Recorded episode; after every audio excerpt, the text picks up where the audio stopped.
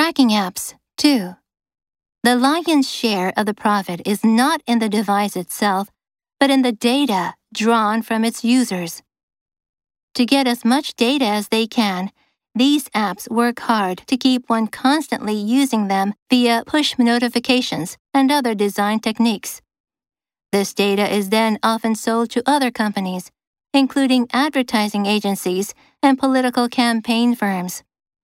The primary aim of these devices is not people's well being, but the profit that can be made off of their data. When parents track children, they help companies maximize their profits. Should a child's information become de anonymized and fall into the wrong hands, this could put one's child at risk. There are also significant privacy risks. A 2014 study by the security firm Symantec found that even devices that do not appear to be traceable can still be tracked wirelessly as a result of insufficient privacy features.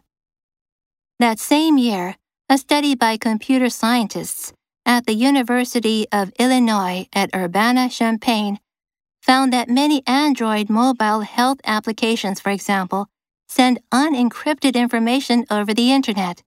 Nearly all of these apps monitor one's location. Researchers at MIT and the Catholic University of Louvain found that just four time stamped locations could uniquely identify 95% of individuals, making promises of anonymity hollow. Information related to people's whereabouts can reveal valuable data about them. In the case of children, their tracking data could very easily be used by someone else. Lion's share. The minister got the lion's share of the attention. Notification. You might want to turn off notifications. Maximize. We should maximize learning opportunities for students. De anonymize. De anonymizing social network data. Traceable. He left an easily traceable footprint on the ground. Unencrypted. I received an unencrypted email. Hollow.